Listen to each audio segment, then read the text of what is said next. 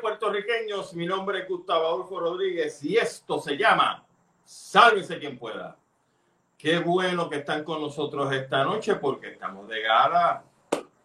No faltaba más.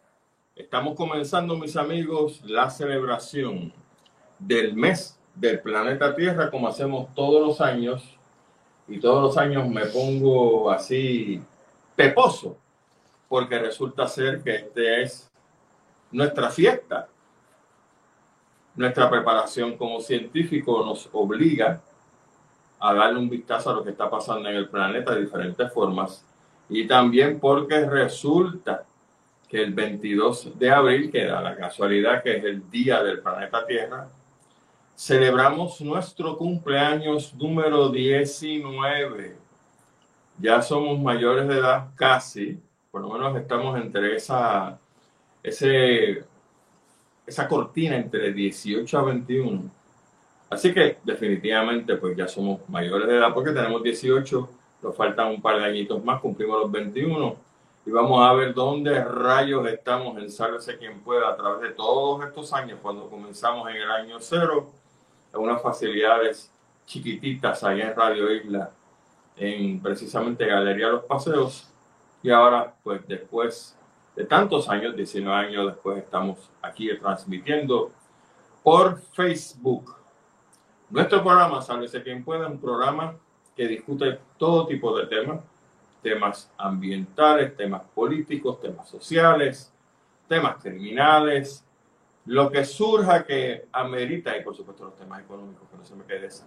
Lo que surja que amerita discutir con ustedes todos los domingos a través de, en este caso, la página de Facebook SQP, Sálvese quien pueda. Todos los domingos a las 9 de la noche.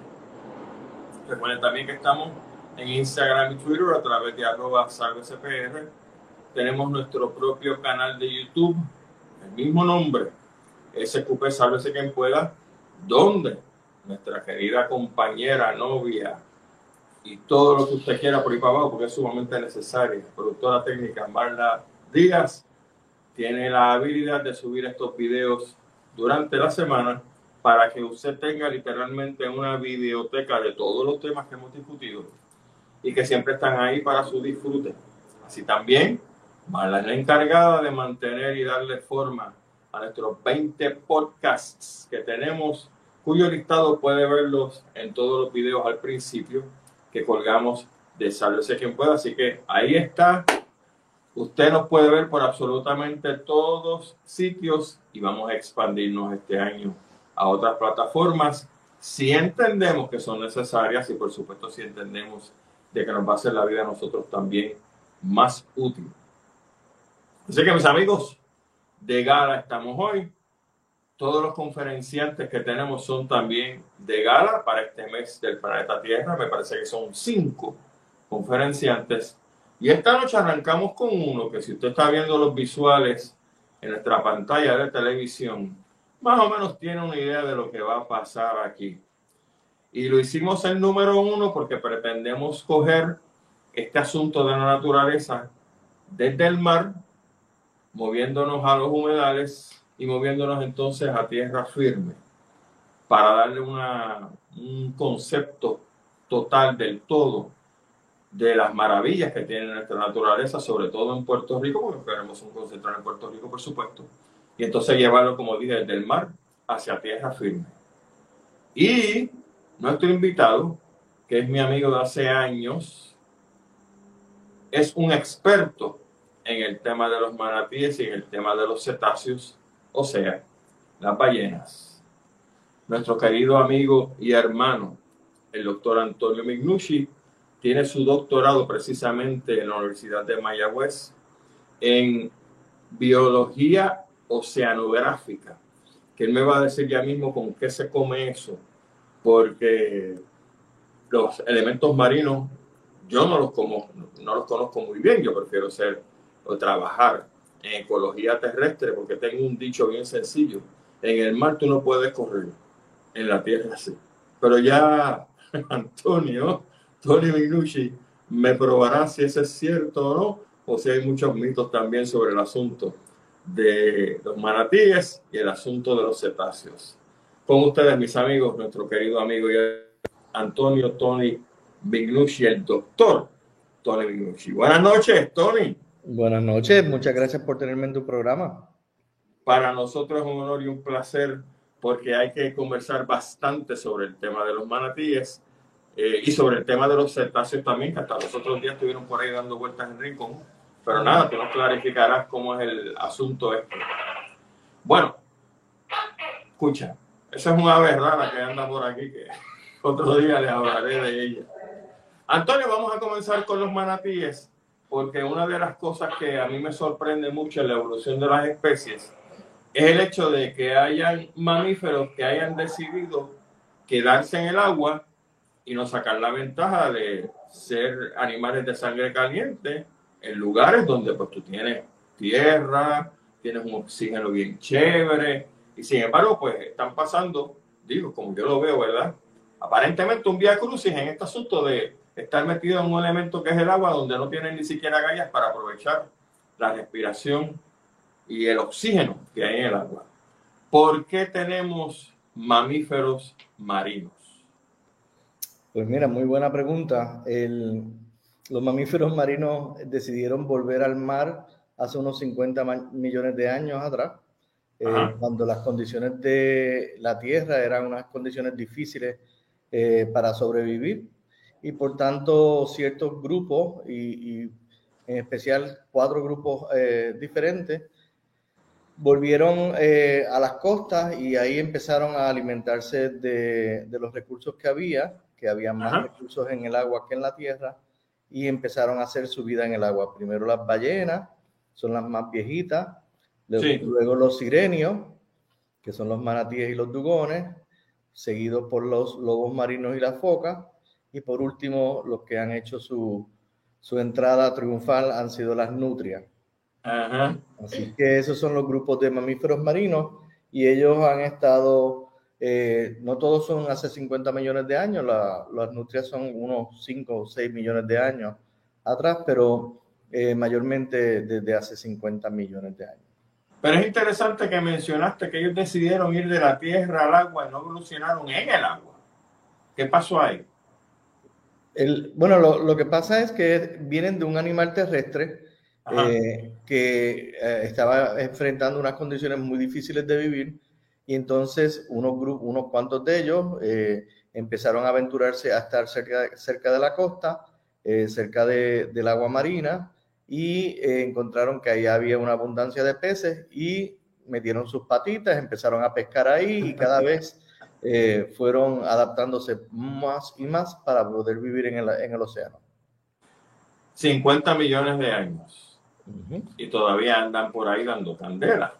Así mismo El hecho de que estén viviendo en el agua les ha permitido entonces ser animales voluminosos porque aunque pesan, el agua los desplaza más fácilmente. Sí, eso es una, una de las razones por la cual las ballenas y los delfines mayormente son de mayor tamaño, aunque eso también tiene una, una relación muy estrecha porque no te puedes hacer muy grande porque mientras más grande te haces, más pierdes eh, calor, Así que hay, hay algunos que son súper grandes como las ballenas azules, pero hay otros que son más eh, modelos económicos, como digamos entonces los delfines y las marsopas, que son más pequeñas que los delfines. Y a su vez entonces he observado, por ejemplo, viviendo en el estado de la Florida, que aunque ellos se acercan a fuentes de agua caliente cuando llega el invierno y obviamente la temperatura del océano baja, eh, ellos pues son bastante atrevidos, yendo y viniendo en términos del gradiente de temperatura. Eso es porque tienen las, los cetáceos y los manatíes unas capas grandes o, anchas de, de, grasa o qué es lo que está pasando ahí. Eso aplica a los cetáceos. Los cetáceos han desarrollado estas capas grandes de grasa o gruesas de grasa que se llama blubber.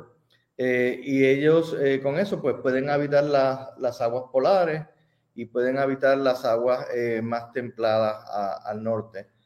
Sin embargo, los manatíes, esa no es su situación. Los manatíes son animales tropicales que surgieron del centro de Centroamérica, de Sudamérica, alrededor de Venezuela y Colombia, son tropicales, excepto el manatí de la Florida, que es el que se ha aventurado más al norte, y para poder responder a, encontrarse con el frío, entonces migran de norte a sur eh, durante la temporada de frío. Pero los manatíes antillanos, los manatíes de Brasil, los manatíes de Colombia, los manatíes de, México no están emigrando como lo hacen los de la Florida.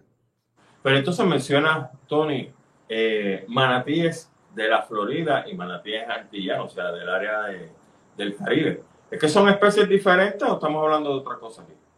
Los manatíes hay cuatro especies, o diríamos tres especies de, manatíes eh, y un dugón, que son los que quedan vivos de los sirenios.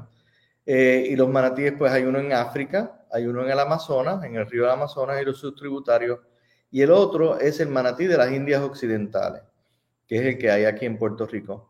Pero eh, ciertos científicos detallaron de que eran dos subespecies diferentes, el manatí de la Florida siendo una de las subespecies y el manatí del Caribe, del resto del Caribe, eh, siendo la otra subespecie. Así que aquí, y esa se le llaman los antillanos.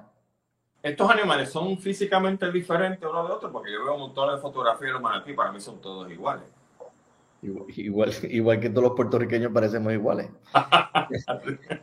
el, los manatíes de la Florida son más grandes, son más obesos, tienen más, oh, corpulencia. Los manatíes en, en, las Antillas y en, y en el, más tropicales son más musculosos, más fit. Sí. Eh, o sea, yo noto la diferencia. no, sí, no sé. en el caso tuyo, qué cara. Y, y también si veo un manatí del África, también veo la diferencia de, de, sus ojitos. Los ojitos del manatí de África están un poquito más al frente y esa ah. carita es un poco más particular. Entonces el manatí del Amazonas es completamente negrito, negrito, con piel como de delfín y no tiene uñas. Y los negro, color negro. Negro, black. Pero ¿por qué? Porque tú tiendes a pensar que en el, en el área central, o sea, en el Ecuador, este, el, sol va a dar más directamente, ¿no? Eso. estamos en Semana Santa, ¿verdad? Eh, la semana que viene. Sí, porque Dios lo quiso así. ok. Me imagino que tus estudiantes te dan caldera cuando tú dices cosas como esas. es que no tengo contestación de que porque son más negritos allí, son negros, punto. ok, vámonos entonces al manatí funcionando como funcionamos nosotros en un ambiente eh, de oxígeno. ¿Los manatíes tienen buena visión? Los manatíes pueden ver bien. Eh, ellos viven en agua que no hay mucha visibilidad, pero fuera del agua y, en aguas claras ven muy bien. Ven mayormente colores verdes y azules. Oh, eh, mira eso. Muy poco, muy poco el rojo. pero pero lo que pasa, y eso lo mismo pasa con los cetáceos, es una pregunta que, que la haces, tú haces esa pregunta porque tú, igual que todos nosotros, somos, eh, porque tú eres un primate que utiliza los ojos y las manos para poder hacer toda su vida. Claro. Los delfines, por ejemplo, toda su vida se basa en ecolocalización, en hacer su, su, conocer su mundo a través del el sonar y como no tienen manos para agarrar cosas, pues entonces su vida es todo esa ecolocalización. Los manatíes, eh, al contrario de lo de no, al no tener ecolocalización, tienen el cuerpo lleno de, eh, repleto de unos pelos bien finitos que responden a los movimientos del agua y con eso ellos se orientan de dónde es que están sucediendo las cosas. Genial, porque tú sabes que a mí que me gustan las arañas, sobre todo las arañas peludas, eso es exactamente lo que sucede en el caso de las arañas. Están cubiertos con toda una serie de pelos que ellas notan o ven, entre comillas, cuando hay un insecto cerca de ellas para comérselo, inmediatamente se dirigen en esa dirección. Lo y, el, pobre insecto no, ha dado dos pasos y, lo ataca. el, cambio del, del pelo hace que entonces se orienten hacia allá. Genial. Ok, vámonos entonces al olor.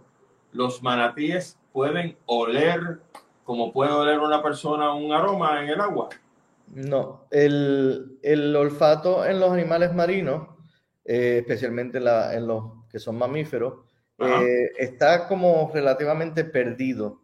El, ¿Por qué? Porque el, el, olor funciona a través de una, unos sensores mayormente aéreos que entonces dan en, en, la, en, los receptores en la nariz o, o, en la boca, que entonces transmiten el, el, el olor pero el olor y el sabor es bastante similar en, en la naturaleza, bastante funcionales, funcionan iguales, y los sí los manatíes saben eh, distinguir sabores y los, los distinguen así de rápido. Yo tengo manatíes que eh, le damos frutas y hay frutas que le gustan y hay frutas que no le gustan. Ah, de verdad que sí. Le pones la fruta e inmediatamente dicen, no, no quiero eso. Como los nenes chiquitos. ok. Este, sí, porque yo me preguntaba eh, durante mis observaciones del manatí que he hecho para diferentes compañías que están dragando en ríos y qué sé yo, pues siempre me preguntaba cómo es posible que en el agua tú tienes una hembra que va frente, frente a tres o cuatro manatíes y tienes tres o cuatro machos, ya tú sabes, buscando reproducirse con la, con la chica. tienes que hacerme preguntas que, que tornan siendo asquerosas. ¿Por qué? Lo siento, pero. trabajaste, trabajaste en el Colegio San José, ¿verdad? Sí, señor. Igual que alguien por ahí. por eso lo digo. Eh, los manatíes eh, reconocen, los machos reconocen eh, el estro de las hembras a través de consumir las heces fecales de ellas. ¡Wow! Como repíteme eso de nuevo. No, no, no, eso no es para repetirlo un día como hoy, domingo. Lo dije, es suficiente, lo captaste. Eh, Mira eso. Ese, eso, esas feromonas eh, de estrógeno están en las heces fecales. Mira eso. Y entonces así que saben que el elemento, la elementa que está al lado es un elemento, efectivamente. La, la hembra está receptiva. Ok, ah, ok, exacto, porque la hembra no va a estar receptiva todo el tiempo. Que me lleva entonces a la pregunta, ¿Cuándo es la época de reproducción en los manatíes? En Puerto Rico es todo el año. ¿En cualquier momento entonces? Sí. Debe ser, eh, obviamente la mayoría de los mamíferos se ponen receptivos dos veces al año, seis meses, igual que los perros. Eh, pero en, los trópicos pues no hay esa temporalidad y no es necesaria tampoco, así que ellos eh, son receptivas todo el año y paren todo el año. Ok. ¿Y cómo es el apareamiento este, me imagino que entonces en el caso del macho, por lo que he visto en fotografías, tiene el pene guardado, ¿no? Pero ¿por qué vuelves a esos temas tan lindos para ti? Podemos hablar de sirena. No, si vamos a caer en eso ya mismo. ok, sí, el pene está guardado y el pene se sale cuando él está listo para reproducirse. Em, la vulva de la hembra es igual que la vulva de muchos animales. Lo que sí es la mala noticia que tenemos es que los, o sea, para la gente en Semana Santa, es que los manatíes se reproducen en, en ganga, queriendo decir que hay 5, 6, 7, 8 machos persiguiendo una hembra y cual todos los machos van a tener acceso a esa hembra durante la reproducción. La hembra trata de evitar los machos eh, porque es costoso para una hembra reproducirse, para ir, tener un bebé por 13 meses, luego tener lactándolo por dos años. Así que ya está. 13 meses y dos años lactando. 13 meses de, de preñé y, y, dos años de lactancia, así que ellas no quieren quedar en cinta y están, eh, lo que vas a ver es ella tratando de evitar que la preñen y los ocho machos tratando de preñarla todos a la vez o, ayudándose. Eh, nosotros entendemos, y esto te va a gustar biológicamente, que la competencia entonces es una competencia interna de los espermatozoides para poder eh, escoger quién es el, el, mejor postor. O sea, afuera ellos no se pelearon a ver quién era el, mejor macho. A eso iba. No hay una pelea entre ellos con otras especies y el ganador entonces es el que preña. Lo que hay es una cooperación. Yo la empujo ahora, tú tienes acceso, tú me la empujas después, para abajo para yo entonces tener acceso. Eh, rayo. Bien feo. Sí, este programa por lo menos va ahora mismo en PG-13. No, ya yo creo que Ok, entonces en el caso nuestro, el manatí se reproduce básicamente todo el año. ¿Puede tener dos criaturas o solamente una? Sí, puede tener gemelos muy raros, pero los tiene.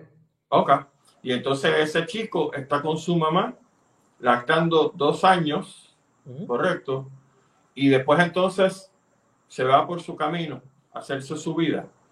Bueno, la, la, mamá manatí más o menos como que lo bota, como ya tú estás muy grande para estar tratando de accesarme a la... Ellos tienen las tetitas debajo de la aleta pectoral y lo más probable es que ya hayan quedado preñadas y ellas hayan parido el próximo bebé. Así que a veces vemos tres manatíes juntos y todo el mundo, ay, qué lindo, la familia está junta, el papá, la mamá. No son eso. Es el, la mamá, el bebé nuevo y el bebé de hace dos años. Yeah, Está bobeando ahí. Tú sabes, buscando a la mamá y la mamá, mira, ya te tienes que ir de aquí. Ok. ¿Los manatíes qué comen? Plantas marinas, plantas acuáticas. Eh, en, el, en el Caribe aquí comen hierbas marinas. En otros países comen plantas de los ríos, como jacinto, eh, y otro un sinnúmero de plantas, o sea, un gran número de plantas. Esa es la famosa talasia, ¿no? La hierbas marinas sería talasia y syringodium. Y la tercera, alodule. Son tres plantas mayormente que comen aquí. Ok. Quizás un poquito de alófila también. Si el agua está turbia, Antonio, ¿cómo el manatí sabe que lo que tiene de frente es para comer? Porque los labios tienen estos vibraces o estos bigotes que son parte del sistema este de reconocimiento por pelo y ellos saben exactamente lo que están cogiendo. Es cierto que los manatíes necesitan beber agua fresca. Eso es así. Los manatíes se originaron en agua dulce, en el, en, el, centro de, la cuenca entre Venezuela y Colombia hace muchos años y cuando volvieron al mar, eh, entonces siempre se vieron con la necesidad de ir a, las bocas de los ríos a tomar agua dulce. Y hemos visto aquí que los manatíes usualmente necesitan tomar agua dulce como una vez en semana. Pero la situación de los ríos en Puerto Rico con sedimentos, con porquería flotando, como que no es la mejor para los manatíes. ¿Qué sucede en ese caso? Tú sabes que el agua se comporta de una forma muy interesante y no tienes que meterte en la boca del río donde sale toda la porquería para tomar agua. Simplemente te echas un poco para atrás en el mar, eh, esperas a que el agua eh, salga mar afuera un poco, no mar afuera, pero un poco más retirado, y la, esa, esas dos o tres pulgadas de la superficie van a ser agua dulce, limpia, y ya la basura se cayó cuando Ah, ok, ok. O sea que hay una cuña del agua dulce y el agua salada, y la que va arriba, me imagino, que es la del agua dulce, ¿no? De ahí es que beben. O de la lluvia también a veces. bueno, sí, cierto, porque la lluvia, qué cara. Entonces, eh, ok, ya tenemos básicamente la parte del manatí resumida. La especie es una especie en peligro de extinción y si lo es, ¿por qué? El manatí está en alto peligro de extinción, pero no solamente ellos, sino el grupo completo de los sirenios está eh, evolutivamente en peligro de extinción. Esto es lo, que quiero decir con esto, antes de hablarte de, de los problemas que tienen hoy en día, eh, es que el, el, grupo era un grupo muy eh, activo hace 5 o 6 millones de años atrás. gran diversidad de diferentes dugones. Aquí había dugones aquí en el Caribe y ahora solamente quedan cuatro especies. Eh, o sea que un clado, un grupo como Sirenia, el cual es primo de los elefantes, pero está solito, tenga cuatro especies nada más, no es muy buena noticia eh, evolutivamente. Es como que estamos en el momento de decirle adiós ya mismo a este clado completo, completo de los sirenios. los elefantes están en la misma situación. Eh, lo que tenemos de elefantes, si no me equivoco, son tres especies. Eh, y el otro grupo que es primo de ellos se llaman los Hyraxes o los Damanes, que son como unas marmotas así chiquititas. Sí. Y de ellos creo que, que quedan entre 5 a 6 especies. ¿Pero qué llevó al manatí a, a, casi extinguirse, Antonio?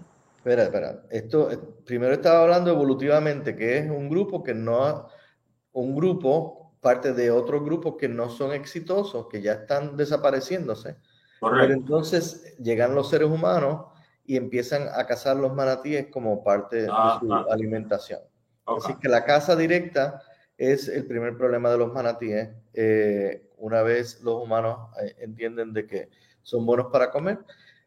Luego en la conquista eh, llegan los españoles a América, encuentran a que los indios taínos estaban comiendo manatíes como parte de, su dieta normal.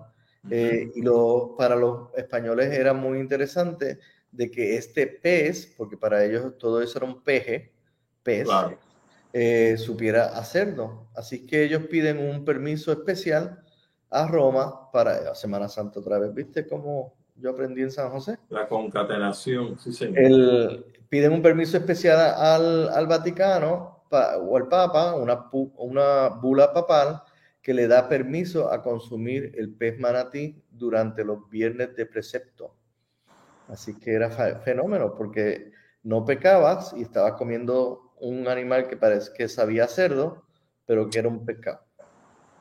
Entonces, a eso sabe el animal, a cerdo, parecido al cerdo. Bueno, dicen que tiene siete sabores de carne.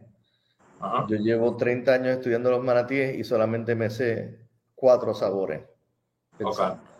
Así que cuatro sabores pueden ser re, pollo, cerdo y pescado.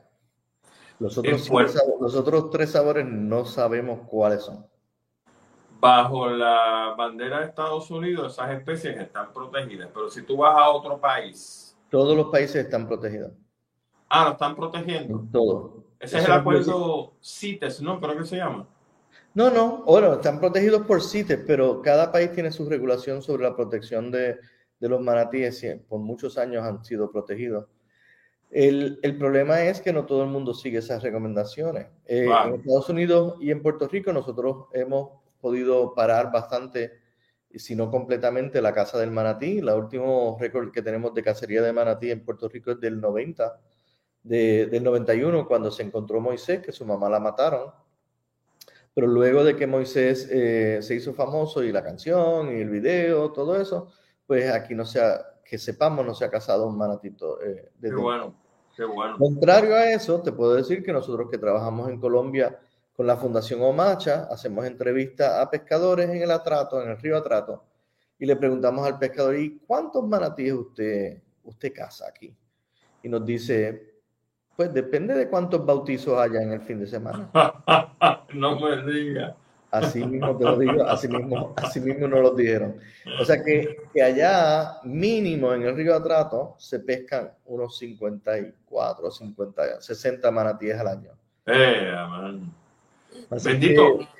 y el manatí, que se sepa, fuera del hombre no tiene enemigos naturales, ¿es correcto? Pues sí, es un animal de, mayor, de, de, gran tamaño y los tiburones no hemos visto mucha evidencia de eso. Sí hicimos un reporte de un de un ataque de tiburón a, un manatí aquí en Puerto Rico, pero es muy raro ver eh, que ante mortem eh, los tiburones hayan atacado los manatíes.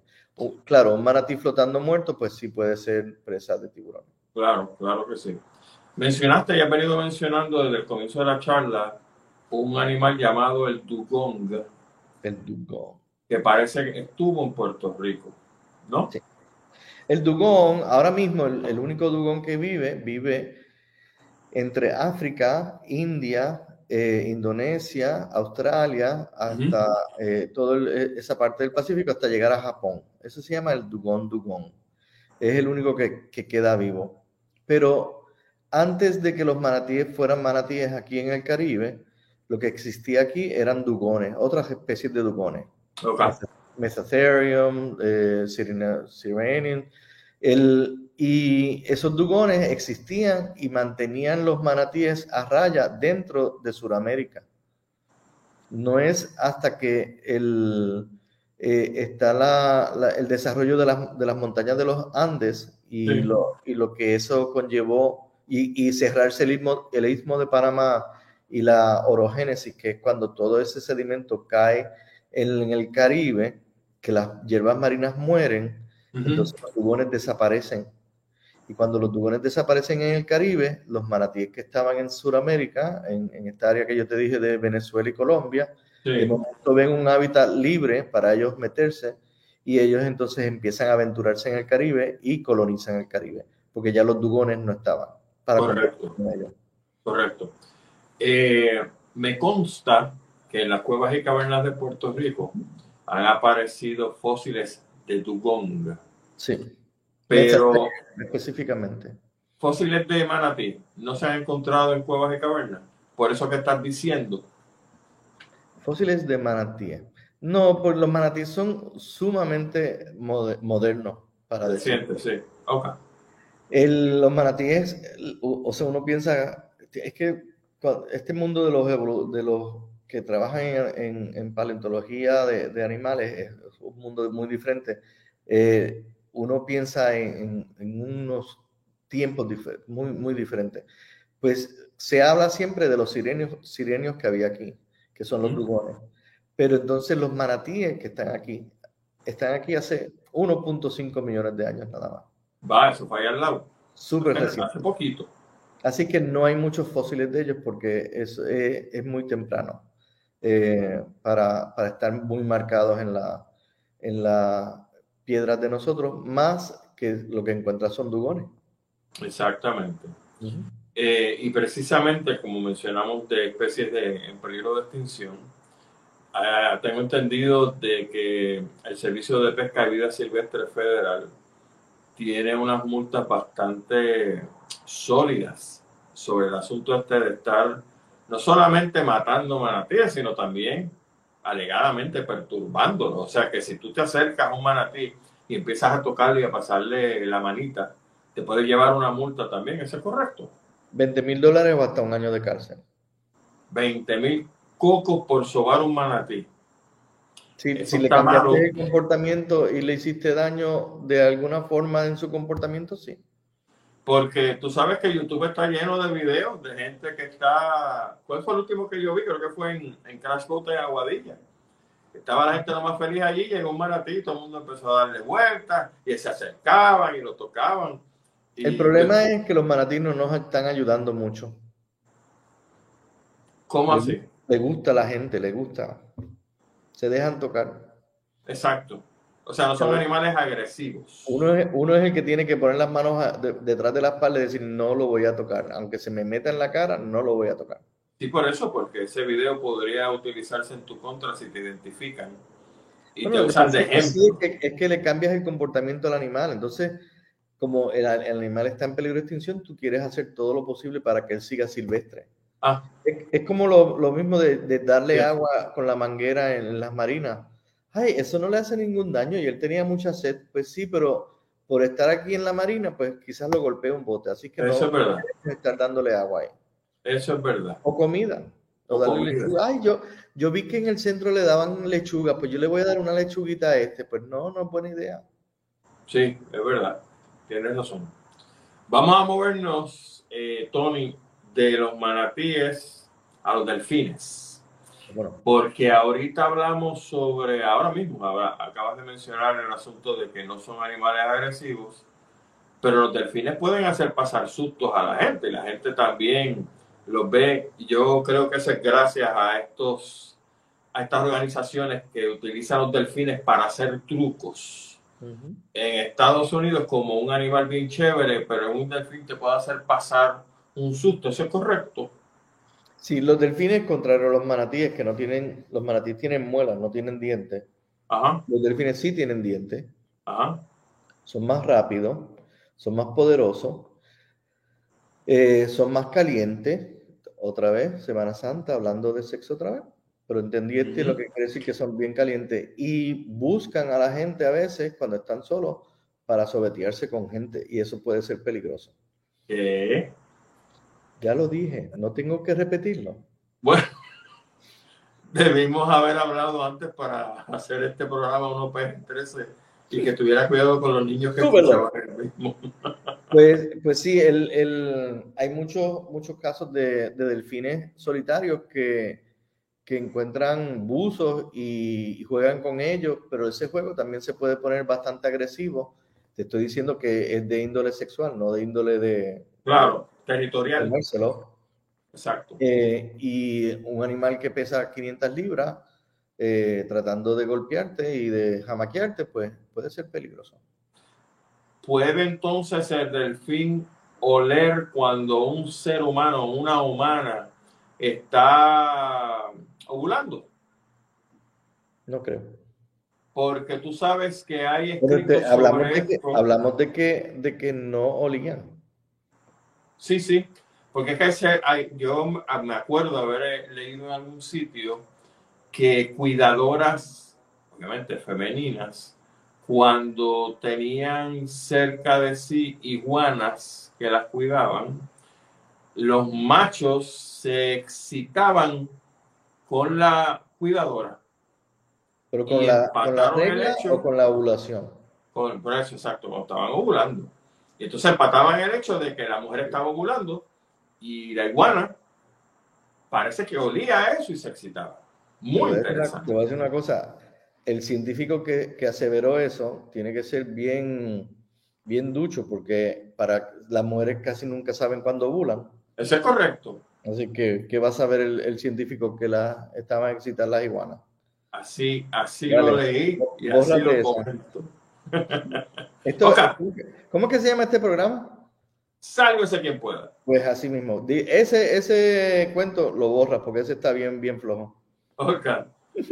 ¿Tú crees que ha hecho daño el hecho de que los delfines los utilizan en ciertos lugares de entretenimiento en Estados Unidos para que le lleve, como ha sucedido montones de veces, eh, el anillo a una prometida o le lleva qué sé yo qué rayos? O sea, que los entrenan para este tipo de elementos.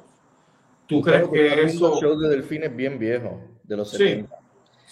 Los, shows de los delfines han cambiado mucho. Hoy en día, la mayoría de los, de los eh, de las exhibiciones de delfines alrededor del mundo tienen que ver con nado con delfines, eh, no tanto con truco. Eh, claro, todo es bajo acondicionamiento, o sea que el delfín está haciendo lo que el, el entrenador le dice. En ese sentido es lo mismo que antes, excepto que ya no es eh, el estilo circense o, de circo, de los saltos y de, o sea, eh, muchos de los sitios han cambiado a, demostrar y educar sobre la naturaleza de los delfines y, las capacidades de los delfines, tanto desde que yo vi mis primeros delfines en el 87 en el acuario de Mystic, eh, los el USDA les pedía a ellos que cambiaran su interacción a una educativa, eh, eh, en vez de esto, de que todavía los, chinos y los asiáticos todavía eh, hacen ese tipo de, espectáculos circenses. pero en Estados Unidos ha cambiado más y en, Latinoamérica a, lo que ha cambiado es al nado con delfines para que la gente tenga la experiencia de estar con ellos de cerca todo eso es controversial, hay sus puntos buenos, sus puntos malos. El, mi parecer, eh, y, esto es muy personal mío, es que el cautiverio y el mantener estos animales eh, bajo cuidado humano tiene que ver completamente con el cuidado veterinario y, y, el respeto que se le da a los animales para que puedan estar bajo cuidado humano. Hay otra gente que no piensa así, hay gente que dice cautiverio no, cero. Eh, y todos los animales deberían liberarse, eh, pero la realidad es que la mayoría de estos animales nacieron en cautiverio y liberarlos significa que van a morir afuera. Eh, así que el, ha cambiado y todo depende de cuán responsable es el, acuario o el zoológico, que cómo ellos demuestran su, colección de, animales bajo cuidado humano y lo que hacen con ellos. Hoy en día eh, hay acuarios que se están moviendo a, salir de su, de su, colección de delfines y de ballenas. Eh, el acuario de Baltimore, por ejemplo, tiene seis delfines que van a relocalizar en un santuario eh, en mar abierto, claro, cercado y cuidado por el resto de su vida. Pero, pero para ellos, para ellos, ellos se sienten mejor y más responsables con la naturaleza y con los delfines mismos poniéndolos en, en un santuario. Hay otros sitios que simplemente mejoran su calidad de, vida de los animales, las, facilidades las agrandan, tienen mejores veterinarios, tienen mejores entrenadores y mejores programas de educación. Eh, todo depende. Lo más importante es que no, sea, eh, no sean zoológicos y acuarios de la, de la fase antigua, que todavía hay eh, alrededor del mundo, los he visto y los he, ido a, a, cotejar, en los cuales los animales todavía están en unas condiciones malas. Pero la mayoría de los de Estados Unidos ya se han movido lejos de eso. todavía quedan algunos que hay que trabajarlos un poco, el, y, por ejemplo, los que están en, en, el Caribe, casi todos son en piscinas abiertas, no son en piscinas de cemento. Eh, y los, los, veterinarios, o sea, los, los, cuidados que tienen en estos sitios, pues están muy regulados y muy eh, a, la, eh, a la fecha de hoy, o sea, están al día, no están, no están haciendo veterinaria de hace muchos años. Sí, señor, me alegro por eso. Y de acuerdo con lo que dijiste. Vamos a movernos a las ballenas porque obviamente al final quiero que nos hables sobre tu proyecto de las devaramientos y del Centro de Conservación de Manatíes. No quiero que se me escape esa. en términos de la ballena, bien sencillo. ¿Cuántos que se encuentran en aguas de por aquí del trópico de Puerto Rico? Aquí vienen las ballenas jorobadas, las ballenas minque, la ballena arenquera, el cachalote, cachalote enano, cachalote pigmeo, la ballena josicuda de Cuvier, la ballena josicuda de Blainville y la ballena josicuda de Gervais. ¿Alguna, ¿Y alguna de esas ballenas son agresivas? Que tú estás kayakeando y de momento viene para encima de ti. Ninguna. Y el asunto este sería como un error, que ya haya cometido. Y el asunto este de la orca, que le llaman la ballena asesina. ¿Eso es verdad? Entonces tenemos que volver a los delfines, porque la orca no es una ballena, es un delfín. Ahí está. Excelente. De eso se trata, tumbar mitos en este programa y decir la verdad como tiene que ser. La Entonces, en general, las podemos ver durante la época de Navidades, ¿no? Del invierno, aquí en Puerto Rico. Hay registros de, avistamientos, usualmente son en aguas, aguas mar afuera, eh, y son muy raros los avistamientos. No es como ah, o sea que este asunto de a lo mejor este, aprovechar la época de Navidades para llevar gente a ver ballenas, etcétera. A ver, a ver ballenas jorobadas, sí.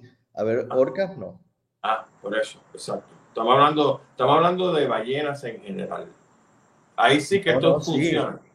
Sí. pero eh, es una temporada de la ballena jorobada, que es de enero 15 a marzo 15. Ok. Se acaba de pasar y se acabó. Sí. Bueno, se acabó ya, todavía quedan, que estamos en abril primero, eh, todavía quedan, quedan unas madres que ellas se tardan un poquito más. Ellas vienen aquí a reproducirse y a parir sus crías. Así que las mamás llegan bien temprano en noviembre, diciembre, especialmente porque no quieren encontrarse los machos, que los machos también vienen a cantar sus canciones y a enamorar a las hembras. Eh, así que las madres que están preñas, que vienen a parir acá, vienen bien tempranito se pegan más a la costa.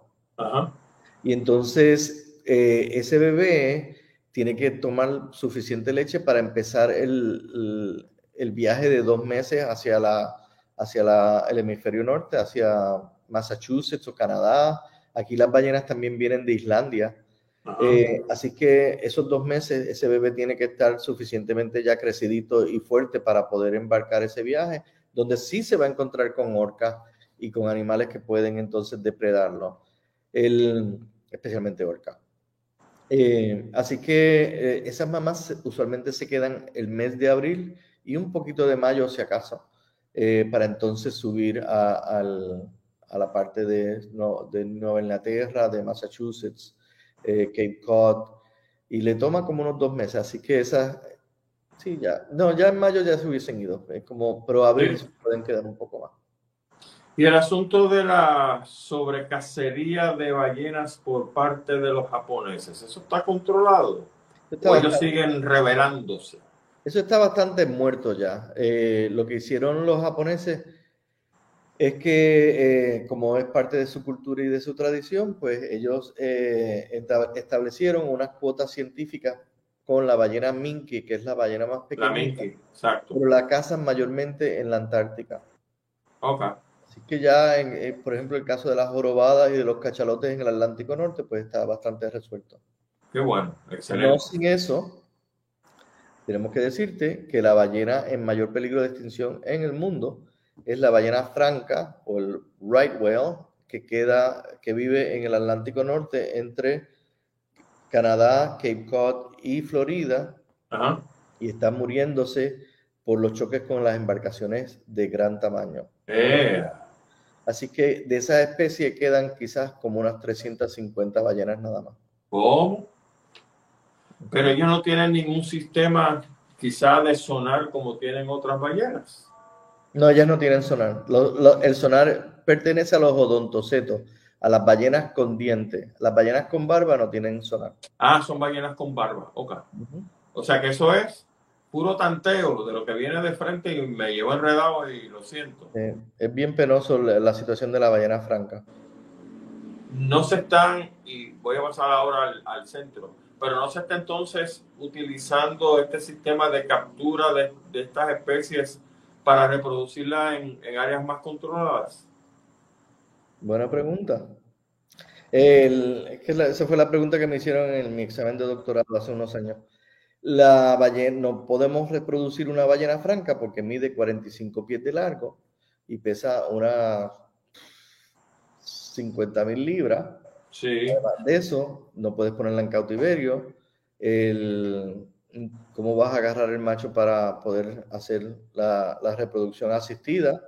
¿Cómo vas a coger la hembra para inyectarle eh, la reproducción asistida tampoco? Así que no hay que dejar que ya se reproduzcan afuera y proteger eso, esas áreas para que no haya paso de, de botes o que haya unos canales especificados ya donde entonces entran los botes y se protegen las ballenas. Excelente. Vámonos entonces a la red de varamientos. Eh, Antonio, tú fundaste esta organización. Sí, esta organización eh, se creó en el 1989 como la organización base para poder atender casos de ah, mamíferos marinos varados, heridos en la costa. Y ahí eh, empezó su, hizo sus pininos en la parguera, donde se rescató a Moisés y ahí fue que se hizo más famoso con el el periódico El Nuevo Día y la canción de Tony Croato. Sí, señor. Y luego de eso nos mudamos a San Juan, estuvimos un tiempo en la Universidad Metropolitana y luego nos cambiamos a la Universidad Interamericana, donde hemos estado desde, el 2009, donde creamos juntos con la Interamericana lo que se llama el Centro de Conservación de Manatíes, que es un centro interdisciplinario que no solamente hace rescate y rehabilitación, hace necropsias, pero también hace investigación poblacional y de forma importante hace alcance comunitario. Recibimos alrededor de 10.000 personas al año que vienen a, una, a tener un tour backstage con nosotros de lo que nosotros hacemos con el propósito de inspirarlos a que ellos también tomen control de, de la conservación marina y que, y que de su forma pues ellos ya estén sensibilizados. Así que recibimos alrededor de 10.000 personas al año. Un montón de gente. O sea que casi siempre hay casa llena ahí en el centro. lo, lo, cómico es que nosotros estamos, estamos sentados trabajando normal y de momento pasan 25 niños por la, la, espalda de uno. Y ahí hay gente, hay científicos que eso les molesta, a nosotros nunca nos ha molestado. No, no, no. nos molestó en la parguera eh, y, y, te puedo decir que cuando nosotros estábamos en la parguera eh, había gente que amaba el proyecto de la red de varamiento y había gente que no aguantaba el que nosotros fuéramos tan públicos y tuviéramos tanta presencia en los medios o que tuviéramos tanta gente viniendo a visitarnos. Eh, y me, me, acuerdo muy bien, mi, mi, profesor en ese momento, don Luis Almodóvar, primer biólogo marino de Puerto Rico, me dijo, tú sigue así, porque tú lo que estás haciendo es educando a la gente para que pueda salvar tu especie. Por supuesto. Esto es como, el famous word of mouth, o sea, mientras más gente sabe como estamos haciendo esta noche, del valor ecológico de estas especies, pues entonces eso se disemina, porque se disemina lo malo, pero también lo bueno.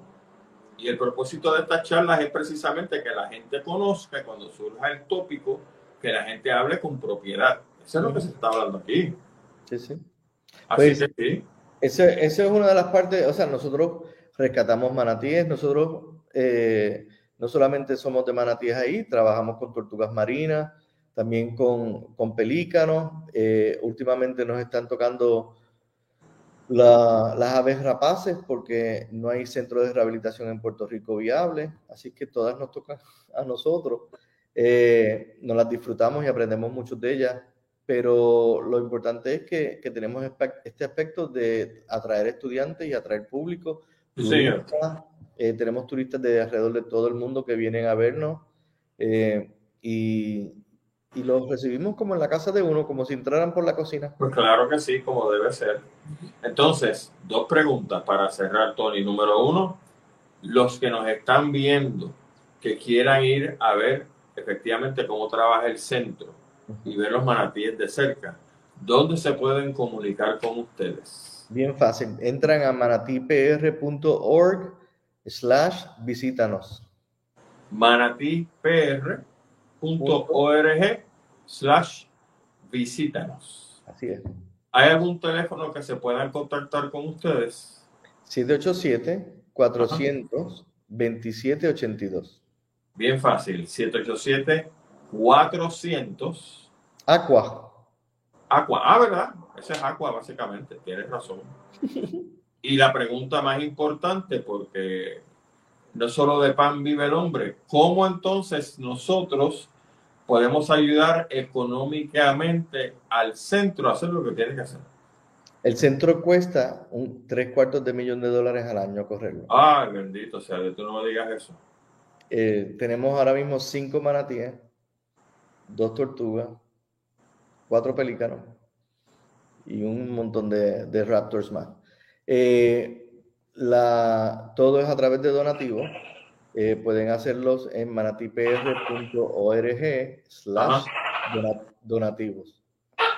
Esos donativos son también, eh, se pueden deducir de la planilla de contribución sobre ingresos. Eso es así. Eso es bien importante que los amigos lo sepan porque si hay personas, si hay entidades que piden donativos y eso está fantástico lo que sucede es que uno dice, bueno, pues entonces, qué sé yo, doy 100 pesos y se me fueron. No usted lo puede deducir de la planilla de contribución sobre ingresos. Y está haciendo dos cosas buenas. Número uno. 100% del donativo lo puede deducir.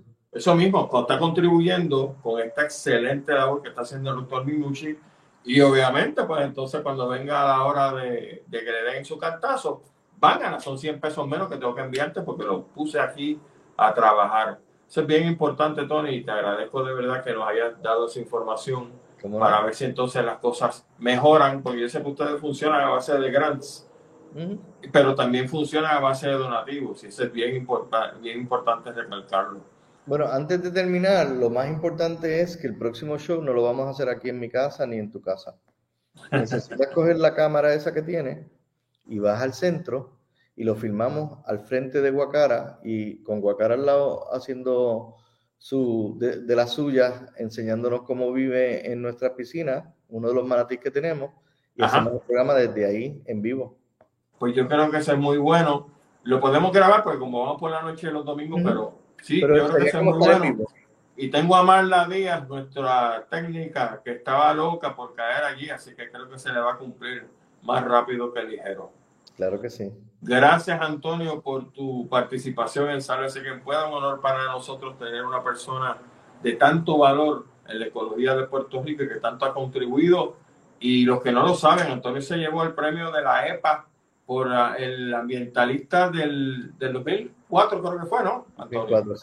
O sea, que estamos frente a una persona que hasta en los Estados Unidos es reconocido como una persona ancla en términos de la conservación de todos estos recursos Gracias, Antonio. Un honor para mí ser tu amigo y nos vemos por allí, seguro que sí.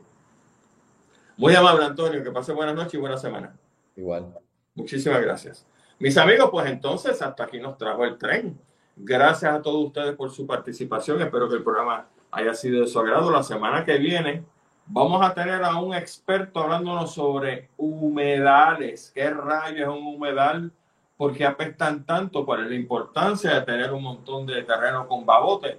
Pues usted quédese pegado, porque nosotros vamos a seguir dando aquí a los temas que son de sumo interés y que por supuesto nos apartan de la maldita política, que es como debe ser. Recuerden nuestro lema, oídos en tierra, la vista hacia el horizonte. Y mire, mi hermano, sálvese quien pueda. Buena semana. Hasta el domingo que viene.